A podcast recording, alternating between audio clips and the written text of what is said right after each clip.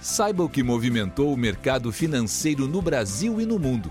Você está ouvindo o Análise do Dia, um podcast original do Cicred.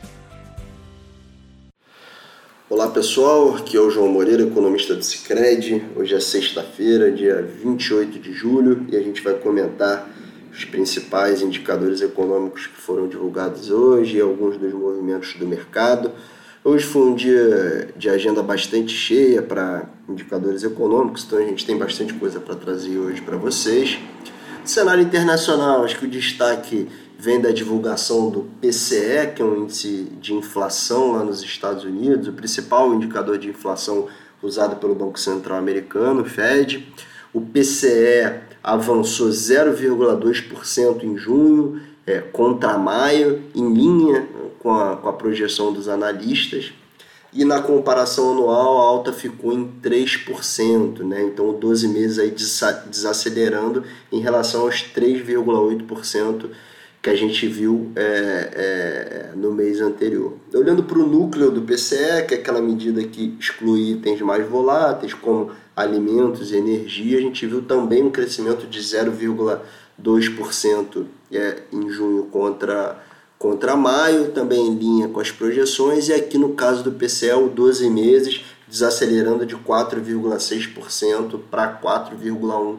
É, por cento, tá? Então acho que o PCE de maneira geral acaba que corrobora aquele cenário de desinflação no mês de junho que apareceu no CPI, que é outro indicador de inflação consumidor importante lá nos Estados Unidos. Né? Então, de maneira geral, na ponta, que os indicadores de inflação mostrando é, alguma consolidação é, do processo de desinflação no curto prazo, principalmente no núcleo de inflação, que é, que é talvez a medida mais importante agora nesse momento para o Fed. Né?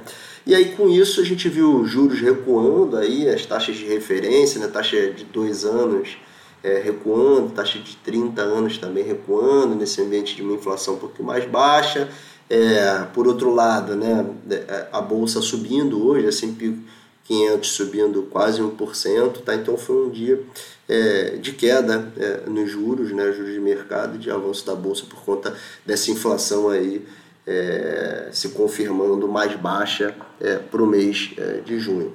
Passando para o Brasil agora, a gente teve a divulgação da PNAD, que é uma pesquisa né, feita pelo IBGE, uma pesquisa de amostra domiciliar, grosso modo, o mercado olha para essa pesquisa é, em termos de análise de conjuntura para é, os indicadores de emprego. Né? E a gente viu que a taxa de desemprego continuou caindo na passagem de maio para junho, caiu de 8,3% para 8%.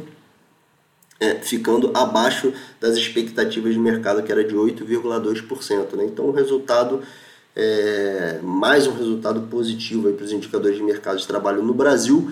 Se a gente faz um ajuste sazonal na série, né, então expurga os efeitos da sazonalidade, a gente vê que houve um recuo de 8% para 7,9% ficando aí a menor taxa de desemprego desde maio de 2015. Então, também aparecendo esse bom é, resultado. Acho que de maneira geral a gente pode dizer que existe sim um desaquecimento no mercado de trabalho, mas que ele está sendo bem mais lento do que a gente esperava é, nesse momento para a economia brasileira. Tá? Então, o mercado de trabalho, do nosso modo, um desempenho é, um pouco mais favorável.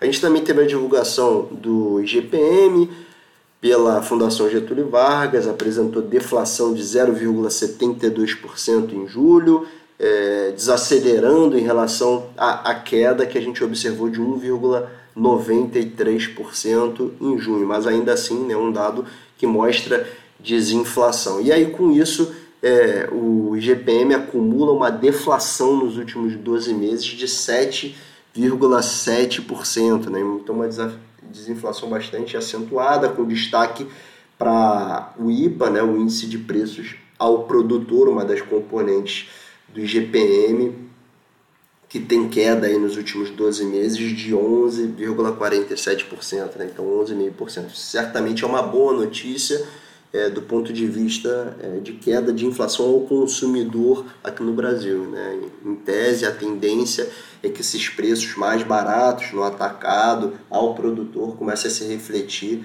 é, em menores pressões de preço ao consumidor na ponta. Tá? Então, acho que é uma boa é, notícia nesse sentido, confirmando as expectativas de deflação. É, a gente também teve divulgação é, hoje de indicadores de confiança pela Fundação Getúlio Vargas. A gente teve a confiança de serviços subindo 1,4 ponto na passagem de junho para julho, já na série com ajuste sazonal, foi o quinto avanço consecutivo na confiança de serviços, que atingiu 98 pontos agora em julho, ficando ainda abaixo dos 100 pontos. Né? Então, um indicador que apresentou melhora, mas ainda está é, aquém de um patamar compatível com, com um crescimento econômico mais forte, que é o limiar é, dos 100 pontos, é isso que reflete. Né? A gente teve também a confiança do comércio, essa, por sua vez, caiu, caiu 2,6 pontos na passagem de junho é, para julho, atingindo 91,6 pontos.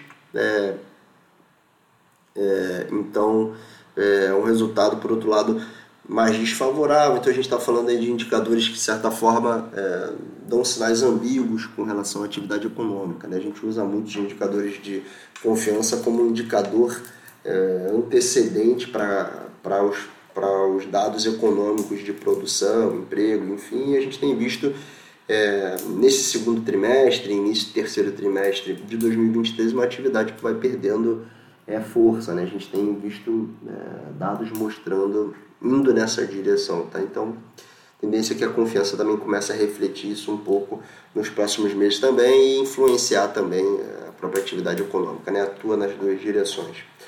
E aí, nesse contexto, hoje a gente viu é, dólar é, fechando em queda de 0,6% hoje, então o câmbio fechando hoje em R$ 4,73 é, por dólar. A gente viu o Ibovespa andando um pouco de lado, na contramão é, da forte alta que a gente viu lá nos Estados Unidos. Hoje a alta do Ibovespa ficou na casa de 0,1% só. E olhando para o mercado de juros, né, na curva de juros, a gente não teve nenhum tipo de movimento único. Né? A minha leitura é que a parte mais curta, as taxas é, com prazo para 2024, fim de 2023 é, até o primeiro semestre de 2024 subindo um pouco, mas a parte mais longa caindo um pouco hoje. Né? Então, sem movimentos né, únicos na curva de juros.